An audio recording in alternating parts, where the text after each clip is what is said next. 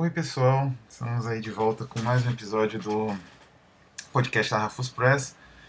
Eu estava preparando o material para esse podcast, seria sobre a nossa nova campanha no Catarse, né? A última, por conta acho que da, do timing equivocado da, né, que a gente teve, não teve muita adesão, né? Entre dezembro e fevereiro, Natal, Ano Novo, Carnaval, acho que não é uma boa época, né? Para você lançar livros ou lançar uma proposta de pré-venda de livros, né? De, enfim, de financiamento coletivo relacionado a isso. É um período muito difícil, pessoas pagando muitas contas, uh, interessadas assim, uh, absorvidas em outros assuntos, incluindo aí matrícula de faculdade, matrícula de escola de filho e uh, impostos, enfim, né?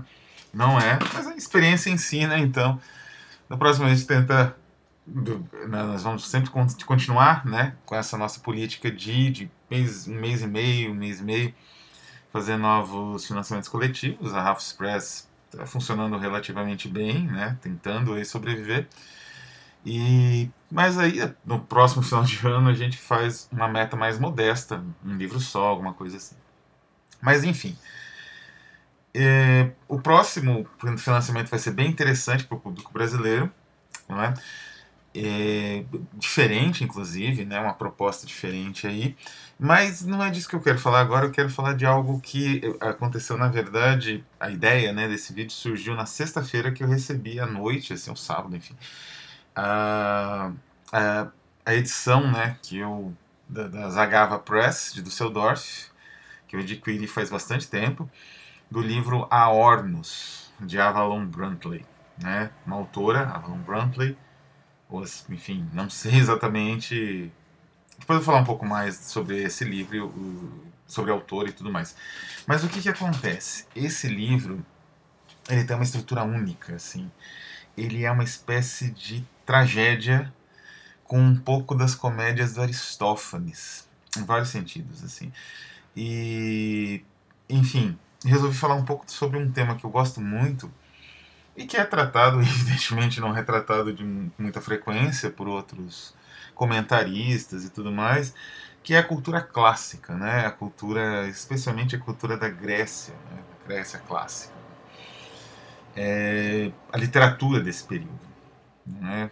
Consta na história, consta que só 5%, sei lá, 10%, 15%, não chega a ser 20% da literatura da antiguidade sobreviveu. Né? Se você contar tudo que foi produzido na antiguidade, o que chegou aos nossos dias, aos nossos dias não, com, não, não, não dá 20% do que foi produzido na época. Né? Enfim, os acidentes de percurso são vários, as formas de armazenamento, uh, o esquecimento? Uh, não existia, enfim, biblioteca em si, esse conceito surgiu na antiguidade, mas é, é conceitualmente a ideia era muito diferente da que a gente tem hoje. Eram locais mais privados, ou de reis, imperadores, ou de gente muito rica. Então, quando acontecia algum sobressalto social, esses lugares eram um alvo assim primordial, né? Eles eram um alvo fácil. Então, muita coisa que era armazenada por essas pessoas ou por essas instituições, né? Digamos assim, no caso de um, enfim, da biblioteca de Alexandria, que um rei, né, um imperador, imperadores eram os nomes, ela tendia a se perder. Então muita coisa do passado se perdeu, não é muita coisa mesmo. Se você for pensar, muita coisa do século XIX se perdeu, né? Muita coisa mencionada, sei lá, pelo Poe, por outros N autores, né? Imagina na antiguidade, então versões diferentes da Odisseia, não é? Quer dizer, a versão que foi, que é a versão que é traduzida até hoje, que se tornou canônica, ela foi estabelecida no Renascimento, quer dizer, durante, algo que foi escrito muito antes, né? Sei lá, 700, 600 anos. Escrita assim, começou como registro oral, mas já era, de certa forma, coletada de uma maneira ou de outra, citada. Então, esse material foi se perdendo, foi se perdendo, e hoje nós temos o que restou né, da cultura da antiguidade, especialmente da produção grega, né? E o que mais se destaca, né, quando a gente se debruça em cima dessas obras, seja o Odisseia, ou Ilíada, seja uma tragédia do Sófocles, não é? ou do Eurípides, seja os diálogos platônicos, que é, são em si mesmo uma modalidade poética ou até literária, né, que tem então, uma tensão, inclusive uma tensão dramática, uma tensão narrativa, com certeza, ou outros assim, gêneros ainda menos conhecidos, os mimos, enfim, o que você percebe é que era uma produção muito rica e que correspondia a uma cultura muito, digamos assim, viva, né? E essa, essa cultura ela, ela passa nessas obras de certa maneira e às vezes né, uh, o leitor muitas vezes ele precisa de um aparato crítico para perceber as nuances dessa cultura, né? Então, por exemplo, a tragédia ela se, digamos assim, ela se estrutura numa ideia muito clara, muito clara ritualística e ela tem uma função de, de purgação, não só de purgação, mas uma função também, é, digamos assim, pedagógica, uma função de compreensão da realidade que é bastante complexa, né? porque são valores, formas de compreensão do mundo que nós não, é, embora nós de certa forma her, tenhamos herdado uma parte dessas, dessa complexa estrutura cultural, ela não vem inteira. Ela vem com pedaços faltando ou pedaços completados por outros, né? Por outras culturas, outra, outras visões de mundo e tudo mais. Então, é, dizer, aquilo que o conservador fala de cultura greco, é, como é que se diz? É, da antiguidade cristã ou essa mistura de antiguidade greco-romana com cristianismo, isso não funciona. Eram visões muito diferentes, né? A antiguidade grega e romana eram, era, existia o paganismo e uma concepção de vida no mundo, né, de existência no mundo muito diferente da, da, daquela do cristianismo, né? Então a o que, que acontece? É, nós absorvemos isso meio que de uma forma truncada. E essa absorção truncada faz com que a gente perca algumas coisas, a não ser que a gente tenha um aparato crítico. Né? E o que é curioso, essa quase uma tradução né, pelo paratexto daquele material. Então, por exemplo, a ideia de destino, a ideia de destino é muito difícil de, de, né, de, para uma pessoa nos dias de hoje, vamos dizer assim, a ideia de destino das tragédias é, é só muito estranha e em geral existem adaptações para essa ideia funcionar, inclusive nas versões mais novas das peças. A ideia de ubris mesmo, ideia né, que não é muito compreendida, ou de catarse. Então, a, a tragédia ela sobrevive num outro universo. É muito interessante isso, né? Aquela cultura ela se perdeu, ela não só se perdeu, ela se transformou em algo que é muito diferente, né? Ela tem, como eu disse, né? Existem essas adaptações, esse sincretismo cultural que é usual na nossa existência, já existia na antiguidade, aliás, não é com outros povos ainda mais antigos, mas na nossa era, ela, esse sincretismo cultural, talvez pela duração, né, ele tende a parecer invisível e parecer que toda a antiguidade, aquilo que vem antes da Idade Média, tinha uma certa proximidade, que não é verdade, né? Ou pelo menos tinha uma certa identidade, né? O que piorou. Mas assim, a... então a... existe essa adaptação. E quando eu penso nessa adaptação, nessa maneira que, como nós né, absorvemos um Édipo Rei hoje, não é? com raras exceções, né, como as adaptações do Pasolini, ou então os filmes do Ma Michael, né, acho que deve ser assim, Cocoyanes, né, Cacoyanes, Cacoyanes, que fez várias adaptações da tragédia grega, como, por exemplo, da Electra, da Efigênia, enfim essas obras elas até são raras, né? O, o crítico estudioso George Steiner ele falava em morte da tragédia, né? Quer dizer, aquele universo da tragédia grega ele ainda de certa forma respirou por aparelhos, vamos dizer assim, ele respirou de uma maneira um pouco mais, uma conexão um pouco direta, mas já diferente, tanto no teatro elisabetano quanto na tragédia francesa do Racine, né? É, é, mas, é, na nossa época, ela praticamente cessou né, a existência. Porque a tragédia ela, ela prevê um, uma visão fechada de universo. O poema épico é um outro tipo de narrativa que também é difícil de você evocar de novo, não é?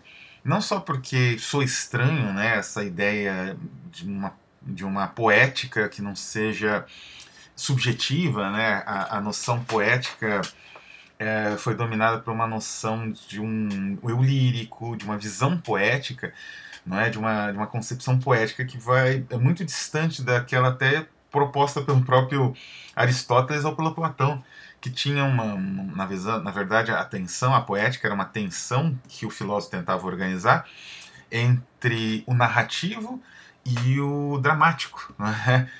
que eram os dois grandes gêneros, né? digamos assim, as duas, na verdade, não gêneros, as duas grandes formas de estruturação das obras literárias, né? das obras imaginativas na antiguidade grega. E então você lê um poema épico hoje é estranho. Então essas obras todas elas têm uma sobrevivência, uma sobrevida em outros formatos. Isso é muito curioso, não é? Na verdade, a, a esse mundo antigo, né, o mundo da mitologia e tal, ele, mundo, esse mundo grego, né, dessas produções específicas, dessa visão de mundo pagã, dessa ideia de um destino fechado, né, que o mito oferece, dessa noção de que você, noção ética de tentativa desesperada de, um, de encontrar uma espécie de equilíbrio entre as muitas demandas de deuses, de homens, né, você manter a sanidade, o que é muito difícil. Então, talvez purgando através da visão de outras pessoas ali passando por um sofrimento gigantesco, você conseguisse compreender isso, né, o cidadão.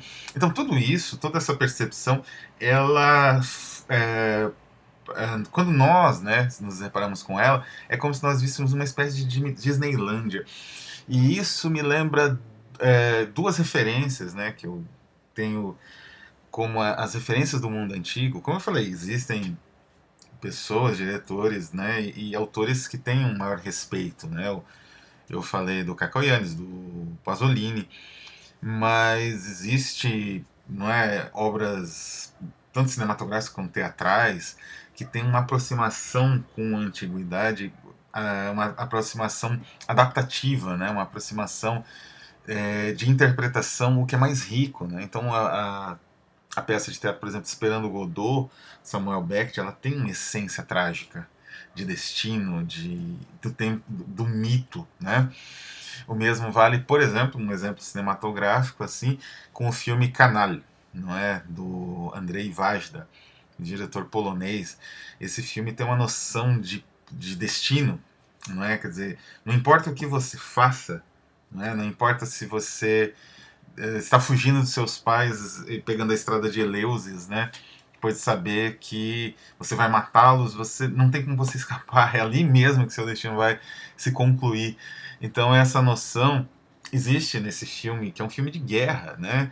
E ele tem uma, assim, uma, uma absorção da tragédia muito rica, né, da tragédia clássica e muito própria. Aquilo, aquela, aquele universo representado, ele poderia ser tranquilamente um universo de deuses e heróis e seres né, e, e nobres da, da Grécia Antiga tranquilamente, e não um esgoto na Varsóvia ocupada pelos nazistas. Né?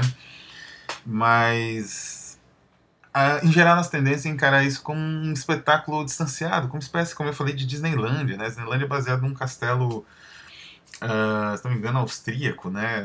um grande castelo da que aparece nas aberturas, e o, o, cidadão que visita, ele olha aquilo e, enfim, não é? Ele não tem essa referência, ele acha bonito, acha, enfim, que evoca a Idade Média, a Idade Média é, mas evoca a Idade Média e coisas do gênero. Então, é, existe muito forte essa tendência e isso é incontrolável, é natural até, não é? Uh, e isso me lembra muito essa maneira como nós nos, nos colocamos em relação ao passado, ainda mais esse passado bem ancestral, me lembra duas referências, né? Uma delas é o livro, na verdade, um ensaio em várias partes, assim. Nitidamente o autor tinha um certo carinho e ficou retrabalhando esse ensaio algumas vezes, que é os, um, um dos maiores ensaios, mais, digamos assim, instigantes do século XIX, ali no mesmo nível da genealogia da moral, do, a ideologia alemã do Marx, né, do pós-fácil não científico do de pós-fácil de conclusão não científica Kierkegaard, que é o Deuses no Exílio do Heinrich Heine. É uma obra fundamental, né? Ela foi traduzida no Brasil Eu vou deixar a referência, evidentemente. Uma boa tradução, com acadêmica, né, bem séria. E o Deuses no Exílio fala exatamente disso, como os deuses se adaptaram, porque eles não têm mais quem acredite neles, né? E eles então vivem. Alguns até se adaptaram bem, não é? As de Marte, outros assim. Mas, por exemplo, Júpiter, ele vive numa penúria, né? É, é uma cena frankensteiniana, vamos dizer assim. Ele vive numa ilha no Ártico isolada. Essa ilha é só visitada, não é? é de vez em quando por uns marinheiros. E ele, quando descobre que algum marinheiro fala grego, ou um navio com, né, com marinheiros que falam grego, ele entra em desespero e tenta saber das, de como é a vida na Grécia, né? E aí ele fala de coisas que os marinheiros não reconhecem, nomes que não são mais usuais. Então é, é um destino triste, ao mesmo tempo irônico e trágico, assim, não é? Quer dizer, uh, esse é o destino da antiguidade no nosso mundo. E a, outra referência que eu tenho é essa é um, um edifício, né? um edifício construído pelo grande arquiteto barroco inglês, o Hawksmoor, né, Nicholas Hawksmoor, que se chama St. George in the East.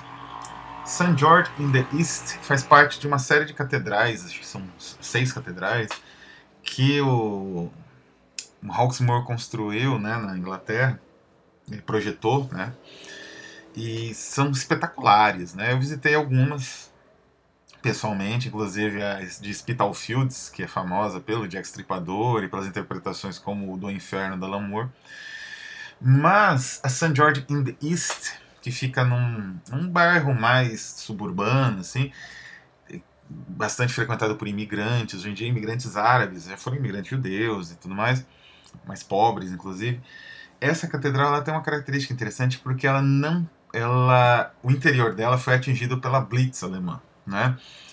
É, tudo bem que ela não chegou a ser demolida. Teve uma catedral do do Hawksmoor que não existe mais. Ela foi demolida porque ela, as bombas acabaram com as fundações e não pôde mais existir o prédio. Ela, então a St. George ela existe ainda e ela chegou a sobreviver às bombas. Só que o que aconteceu? A, o interior colapsou, não é? E as paredes que tem são pedra, né? E são muito resistentes e as torres elas resistiram. Então é como se você tivesse uma casca de catedral barroca e uma capela dentro.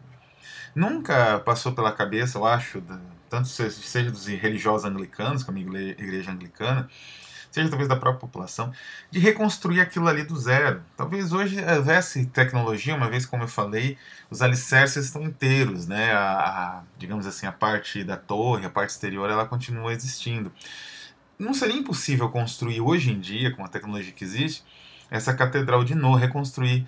Mas eu não sei se isso realmente corresponderia ao que essas pessoas, né, que visitam, essas poucas pessoas, até porque, como eu falei, é um, uma catedral quase que um museu, mas ela ainda funciona, né, ela tem as suas, a sua função religiosa preservada.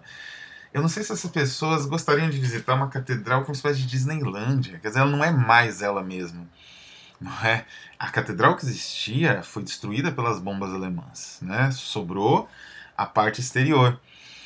Então, é mais ou menos isso, né? A antiguidade é isso, ela foi destruída, né, pela digamos assim, pelas novas outras concepções que historicamente ganharam força, não é?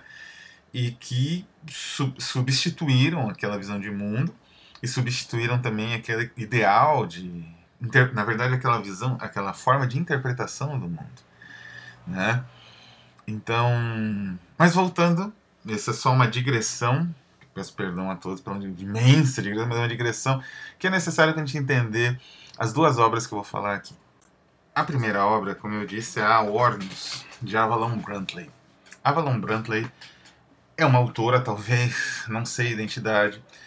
Ela se matou alguns anos atrás, hum, basicamente uns 4 ou 5 anos depois do lançamento desse livro. E ela estava, enfim, mergulhou nesse universo um pouco clandestino, que eu já mencionei várias vezes, dos cenáculos neodecadentistas, né? E de uma literatura neo-ocultista que são frequentes na Europa, Estados Unidos, giram em torno de autores assim, que cultuam certa obscuridade, não são necessariamente obscuros, como é o Thomas Ligotti, né, o fórum dele, um fórum de internet, não é uma rede social, é um fórum, é, congrega muitos desses né, um, autores, esse cenáculo, né, leitores também. E você tem uma, é, um fenômeno muito interessante, eu estou tentando pesquisar mais, e, enfim, um espaço na universidade para fazer uma pesquisa acadêmica sobre isso, possa ser publicada, esteja ao alcance de todos, dessa tendência né, é, internacional, né, desse cenáculo amplificado, cenáculo decadentista amplificado, que são essas pessoas que têm um contato entre si, né? O leitor ele se aproxima muito do autor e do editor e enfim há uma influência muito grande também da, da música do do it yourself, tanto do do it yourself dos punks quanto de uma certa tendência do, do, do enfim do black metal, né? Dessas correntes do metal malditas que fa fazem, né, com que o, exista essa aproximação. Mas enfim, ela cometeu esse suicídio jovem, uma tragédia, evidentemente, porque é uma autora brilhante, ela uh, tinha uma cultura gigantesca de literatura russa contemporânea, de vanguarda, estilo Klebinikov, até a literatura grega, passando pela literatura ocultista do início do século, enfim, né, do início do século XX, era uma autora com uma amplitude cultural muito grande, e o Aornos, eu acho, é uma das obras-primas dela, né, ela escreveu, eu tive algum contato, fiz uma entrevista né, com ela, tive algum contato durante a produção do Book Lore, que eu fui um dos editores. Eu, na verdade, fui o editor, né? Mas enfim. E o Aornos eu ainda considero uma obra-prima né, dela. Assim, é, é, é, o melhor livro. É um livro curto, é uma peça de teatro. Tem aí em torno de 60 páginas, 57 na verdade. E é brilhante a maneira como ela estruturou essa tragédia sobre o foco, né? Até o nome diz, o Aornos, o Avernus, né? É essa região em que você consegue evocar, na antiguidade existia essa crença que existiam algumas regiões em que você conseguia evocar um morto e esse morto evocar com sangue, evidentemente, só dessa forma o morto voltaria, não teria interesse em voltar à vida de outra maneira, e esse morto poderia se comunicar com você. Isso existe em várias. Eh, também acho que na Odisseia tem uma passagem, existe em alguns momentos, se não me engano, até nas Hans, né, em algumas comédias. Era uma, uma visão disseminada. E essa, esse lugar é o Aornos, o Avernus, enfim, né, tem. É, na, na introdução do livro, ou menos, tem uma página só tem um comentário da autora sobre essa questão etimológica da palavra aornos, né? E é um livro genial, né? porque essa é a ideia em si da, dessa evocação dos mortos vem, digamos assim, encapada, né? Ela vem com um invólucro de ironia, de, uh, de um tipo de, um, digamos assim, não é nem de tragédia, é de um tipo de farsa quase trágica que é, ao mesmo tempo, é, como eu disse, é uma, não é só uma tentativa de refazer a tragédia como se isso fosse possível nos mínimos detalhes, citando uma coisa aqui, outra ali. Não, é uma visão, uma visão de tragédia da própria autora muito pessoal, que inclui também uma ironia muito grande e um efeito né, que eu só senti lendo Stenbock uh, e outros autores decadentes, né, um Blois, um efeito de, de ironia, né, dessa ironia decadentista que cria um tipo de implosão da narrativa. Né? O leitor termina aquilo como se ele estivesse né, assistindo a implosão conceitual de um mundo. Então é uma narrativa extraordinária não é? O livro ele não é muito caro, embora venha lá da Alemanha, seja em euro, e hoje, enfim, o euro custa, sei lá, seis reais, ou coisa assim, mas vale muito a pena para quem, não é? E, e, é como eu disse, não é só a ideia de você contemplar, a, né, um, ler um texto interessante baseado num gênero morto, não é? Não é apenas isso. É você ler um texto brilhante, um texto, enfim, genial, na verdade, é, vertido numa forma clássica, mas que ao mesmo tempo tem uma, uma ressonância no contemporâneo, não é? Existe um efeito irônico que um leitor contemporâneo reconhece muito bem, não é? E, enfim, então é um, é, uma, é um livro assim que merece merecia ser mais lido, né? Como eu disse, se eu conseguir finalmente, em termos acadêmicos, desenvolver esse projeto, esse é um dos livros que eu vou querer fazer uma longo, um longo ensaio, uma longa resenha, um capítulo né, do trabalho final. E é interessante porque o livro em si ele também tem uma história. Ele foi lançado em, se não me engano, 2012, vou confirmar. Ele foi lançado exatamente em 2013 pela L'Édition de l'Oubli, que é um, um, era uma, digamos assim, uma, uma das encarnações da Ex-Occident Press, de Dangueto, lá de Bucareste. Era uma edição maravilhosa. Eu cheguei a ter essa edição um tempo. É, mas expressões econômicas não me obrigaram a me livrar. É, é, também era curta, né, nessas mesmas dimensões. E era linda a edição. Né? Era uma edição muito bonita. Não tinha essa introdução breve da Avalon Brantley sobre o contexto da palavra Ornos, não existia. Então essa edição nova é até um pouco mais completa em termos. Mas é uma edição que mereceria uma crítica mais ampla, talvez até alguém que visitasse né, a família, da, acho difícil isso agora, né, a família da Avalon, e tivesse contato com alguns manuscritos, porque com certeza foi fruto de um estudo, né? Existe até essa questão etimológica, então a autora ela estudou para poder escrever esse texto, né? E é um texto, como eu falei, maravilhoso. Vale a pena.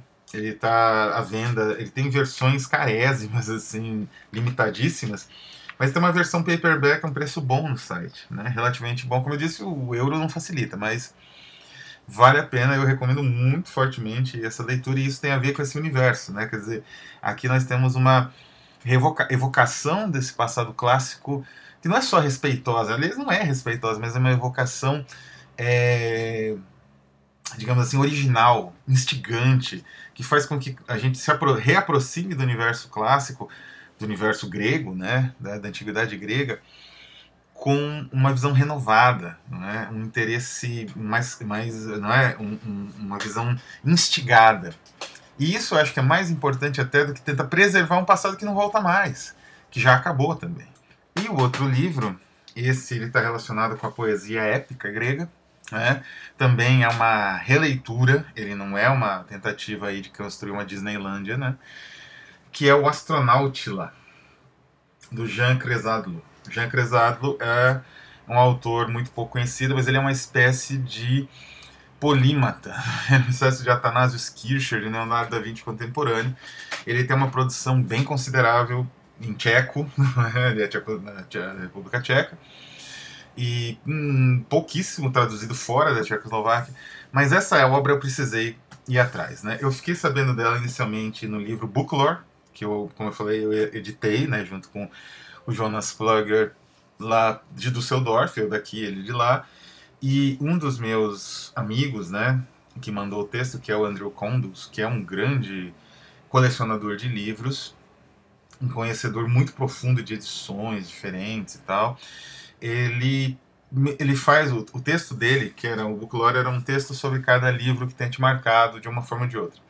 E o texto dele é sobre esse livro. E é um texto tão genial também, do, Condus, que eu corri atrás. Eu falei, eu tenho que conseguir esse livro. Consegui contato com o filho do Cresado, que é falecido, e consegui o livro. Sei lá, ele gostou da propaganda e tal. Eu ainda acho que tenho que mandar alguns euros que faltou, mas eu consegui o livro. E é um livro que parece que é um livro imaginário, né? Quando eu recebi o pacote gigantesco da República Tcheca, bem que acho que veio da Inglaterra, né? mora, já não mora lá o filho. Eu achei que era alguma coisa, né, assim, bizarra, que é uma caixa de papelão com a assinatura do Cresado, e aí o livro, que tem uma sobrecapa, né, uma dust jacket, e aí a capa dura, né, muito bonito, assim, com uma aplicação, né, em baixo relevo, um, uma, uma, uma, cor prateada no título, e um, até a capa é um desenho, né, inclusive acho que é, não sei se do próprio Cresado ou do filho. E o que, que é o Astronautila? O Astronautila é uma história escrita, é uma história espacial, de uma espécie de space, de imensa space opera, de, digamos assim, proporções literalmente é, clássicas, vamos dizer assim, épicas, então, feita numa, na estrutura do poema homérico da Odisseia e escrita em dois idiomas. Um idioma é o grego homérico, inteirinho escrito em grego homérico, e outra é o tcheco, né? Ele é escrito em dois idiomas, mas ele tem as guardas em inglês e em tcheco, eu acho, né? Acho que é tcheco isso. E o a introdução ela é escrita em latim, não é? O prefácio Epistola ad lectorum, doc, lectorem doctum, né? E, e também em tcheco. Então é um livro extraordinário, assim, é, é uma evocação do passado de uma maneira vibrante, sem perder de vista, evidentemente, os leitores dele mesmo, do próprio país dele, porque ele poderia até escrever em inglês, mas ele escreve em tcheco, e a, a, a escrita, inclusive, da, da versão homérica, ela parece feita à mão. Ela é digitalizada depois. Ela não, não sei se ele recitou isso para alguém. O livro é uma loucura, assim. É um livro. Eu já escrevi sobre esse livro, eu fiz vídeos sobre esse livro. Tem no meu no meu blog de resenhas, que está meio parado, mas agora vai ter uma atualização. De vez em quando atualiza, que é o Bibliofagia, ou Bibliofage, que eles é bilíngue, né? E é um livro incrível, é muito difícil de conseguir. Um dos meus projetos é traduzir a versão grega para o português.